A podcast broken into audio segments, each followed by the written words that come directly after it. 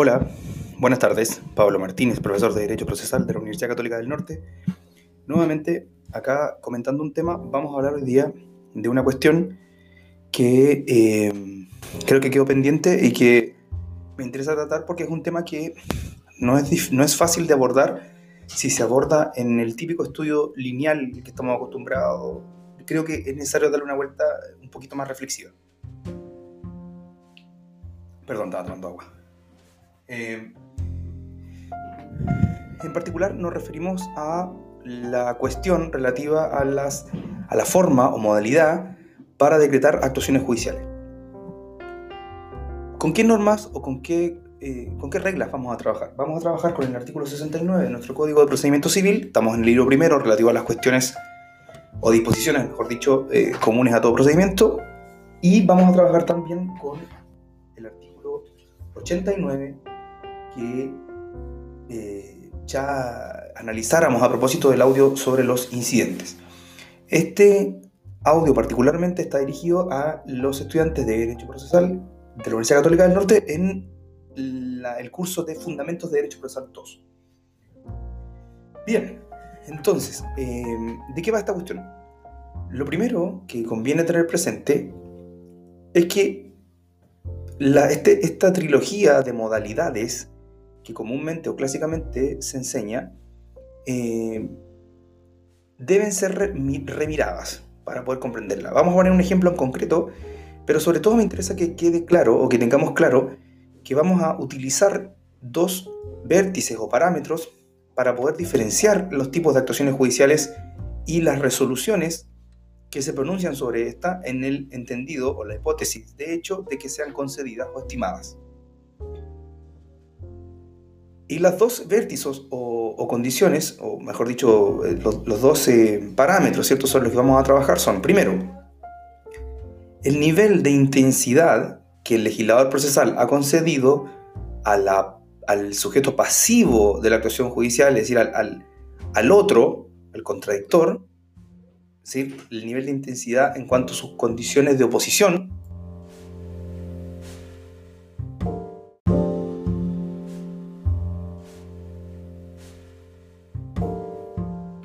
nivel de intensidad en cuanto a sus condiciones u posibilidades de oposición.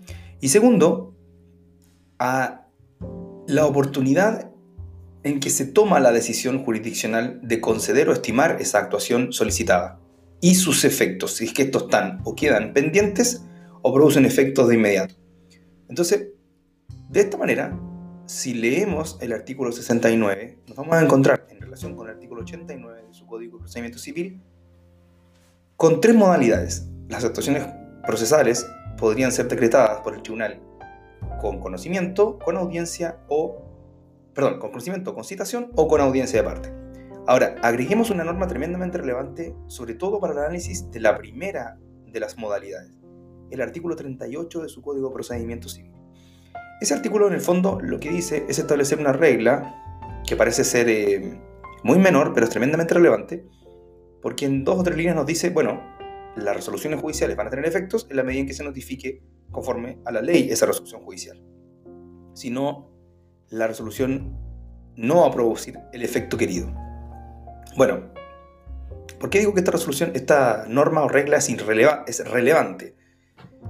La primera modalidad supone que el juzgador, en estos parámetros o vértices o criterios para clasificar las modalidades, que el, que el juzgador toma la decisión sin escuchar al otro. Por ende, el nivel de intensidad de posibilidades de contradictorio es nulo.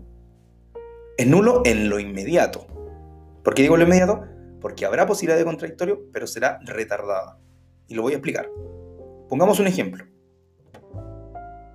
En un juicio ordinario de mayor cuantía, una parte solicita, por ejemplo, que se, eh, se acceda a oficiar a una determinada institución para que haga llegar al juicio una determinada información. Supongamos que estamos oficiando a la superintendencia de bancos para que se refiera a las, eh, así, una, una, de las partes, eso no cuenta correntista, ¿cierto? De un determinado banco. eh, no quiero decir cuánta, cuánto dinero hay en el banco porque eso sería objeto de secreto bancario y habrían problemas en el ejemplo. Bueno, supongamos que simplemente se solicita que el tribunal ordene que la superintendencia de banco eh, entregue información en relación a si un, la parte, sujeto pasivo de esta actuación, ¿cierto? Sería eso no eh, cuenta correntista de determinado banco. Si el tribunal no necesita mayores antecedentes para resolver y resuelve de plano, porque los antecedentes sobre los cuales se pide sobre, los cuales se funda la solicitud están en el proceso, accede y, la resolución va a tener la forma de un como se pide. Esa es la forma de la praxis que tiene esa resolución, que es manifestación de este tipo de decretos de actuaciones judiciales. ¿Por qué? Porque si bien es cierto, la resolución solamente dice cómo se pide, ya, digamos, en primer término, está tomada la decisión de estimar la solicitud de oficio. Pero su efecto pende de que, conforme al 38, se notifique válidamente. Como, este, este, como se trata de un decreto común y corriente, en un juicio ordinario de mayor cuantía, lo más probable es que, o sea, no, lo que va a pasar es que se va a notificar por el estado diario de la estimación del oficio y por ende van a coincidir tanto el pronunciamiento de la resolución como, o con una diferencia muy pequeña de horas, como su notificación por vía del estado, del estado de electrónico y por ende su notificación en conformidad a la ley. Luego, se tomó la decisión, no hay contradictorio y el efecto es prácticamente inmediato. Esa es la primera modalidad de decretar este tipo de solicitudes. La segunda que nos plantea el artículo 69 es, o lo, relata así, o lo describe de esta forma, lo establece de esta forma, es concitación. ¿Qué significa esto? Hagamos las tres preguntas que nos hicimos, que, que dejamos claros al principio como vértice o criterios orientadores, para diferenciarlas. ¿Está tomada la decisión en el caso del decreto concitación que ordena una diligencia de concitación? Sí. Es decir, vamos a tener también una resolución judicial que en la práctica se manifiesta como, como se pide. Al oficio, por ejemplo, en el ejemplo, para la redundancia, recientemente descrito, como se pide al oficio. Concitación. Aquí, en este tipo de resolución, a diferencia del anterior, tiene un apellido, ¿cierto? Va con una, parte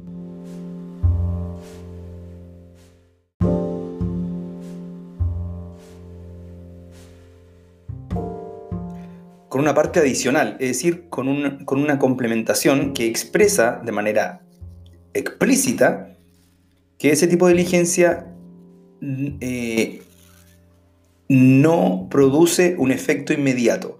Y aquí lo entonces, la diferencia, a diferencia del primer caso, la diligencia está decretada, la decisión está tomada, no hay contradictorio inmediato, pero su efecto pende de un plazo un plazo de tres días, como es el 69. Plazo de tres días que se estipula para qué? Para un eventual contradictorio. En el primer caso tenemos un contradictorio omitido de manera inmediata, en el segundo caso un eventual contradictorio. Y en el tercer caso tendremos un contradictorio inmediato. Es decir, la intensidad de las posibilidades de ser oído van variando en estas tres modalidades. En el primer caso teníamos la decisión tomada, en el segundo caso también. Pero en el primer caso, el efecto y la decisión se toman prácticamente de manera eh, contemporánea. En el caso segundo, es decir, en las actuaciones judiciales decretadas con citación, se toma la decisión, pero sus efectos penden de ese plazo de tres días que transcurra o bien, ¿cierto?, de que habiéndose hecho uso de la citación, se resuelva esa cuestión incidental que se tramitará de acuerdo a las reglas del artículo 90 y siguiente, si es del caso. Entonces, como podemos ver, eh, estos tres criterios nos van dando una orientación para diferenciar realmente una cuestión de la otra. En el caso propuesto del, oficio a la superintendencia, el tribunal va a decir, bueno, ¿cómo se pide concitación? ¿Qué podría ser la contraria? Ya que la decisión está tomada. ¿Recurrir? No, porque la resolución todavía no ha producido efecto y por ende no le produce un agravio, no le afecta, no le perjudica aún. Por ende, ¿cuándo podría perjudicarle? Cuando se extingue el plazo de tres días que establece el artículo 69. Entonces, ¿qué es lo que hace la parte? Hace uso de esos tres días y se opone a que se, a que se eh, evacúe o por ende se decrete ese oficio. Entonces, tendremos luego un contradictorio que llamamos eventual. ¿Cierto? Muy bien. Em, en la tercera modalidad, en la tercera modalidad, no está descrito esta, esta forma en el artículo 69, sino que ella está vinculada al artículo 89 que estudiamos a propósito del audio de los incidentes. Debemos, debemos entender que el reenvío allí es eh, en aquellas, eh, en el artículo 69, cuando eh, refiere que podrá llegarse a efecto, ¿cierto? Si no pasado tres días después de la notificación de la parte contraria, dice la ley, la cual tendrá el derecho de oponerse o decir observaciones dentro del plazo, suspendiéndose en tal caso la diligencia hasta que resuelva el incidente. En el fondo se refiere a, la cuestión incidental, la cuestión accesoria. Eh, sin embargo, el tercer caso supone una resolución un poco más exigua en su contenido que las otras dos. Acá el juez no tiene los antecedentes suficientes para un pronunciamiento de plano. Por ende, a diferencia de las otras dos modalidades, acá no hay pronunciamiento estimatorio inmediato. Lo que sí hay inmediatamente es la concesión de un contradictorio, ya no eventual, eventual y ya no de naturaleza recursiva, sino inmediato. ¿Cierto? Se, no se dicta, no se estima la solicitud eh, accesoria o incidental, sino que necesito escuchar al otro. Y por ende, necesariamente vamos a tener un incidente con tramitación conforme juicio incidental del artículo 90 y siguiente. No es eventual la apertura de este juicio incidental. Ahora, nosotros podríamos decir, bueno, entonces en el caso de las actuaciones decretadas con conocimiento hay una, vulneración a la bilateralidad de la audiencia o el derecho a ser oído que, establece, que se establece y resguarda constitucionalmente en el artículo 19, número 3, inciso sexto de la Constitución. No. ¿Por qué? Porque allí opera la regla o la eh, este principio relativo a la racionalidad. Eh, el, diseño es equilibrado, solo está retardado el contradictorio. Es decir, hay contradictorio pero retardado. ¿Por qué vía? Se viste el contradictorio, en este caso, el derecho a ser oído, a la modalidad de un recurso. Por ejemplo, en el caso del decreto a la superintendencia, la otra parte podría oponerse, ya no por vía no recursiva, ya no por vía incidental, sino por vía derechamente de recurso. ¿Por qué? Porque la decisión se tomó y esta produjo un efecto inmediato y por ende obviamente que eso causa o puede causar un agravio eh, que no conforma a la otra parte y nacen entonces sus posibilidades recursivas. ¿Hay contradictorio? Sí, pero está retardado.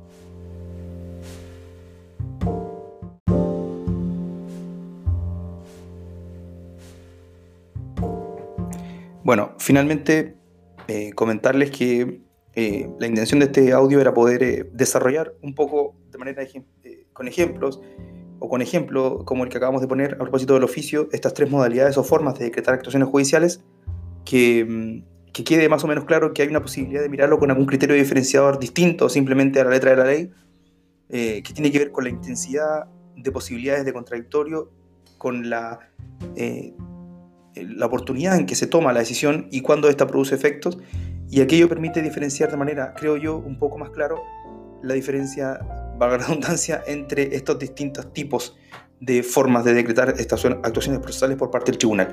Esta idea, en el fondo, para poder distinguir, eh, sirve tanto al juez como a las partes. Eh, recordemos que el primer caso, en el cómo se pide, no es fácil identificar porque no tiene un apellido esa resolución y por ende será con conocimiento. La mayoría de las resoluciones debiesen tomarse de esta forma.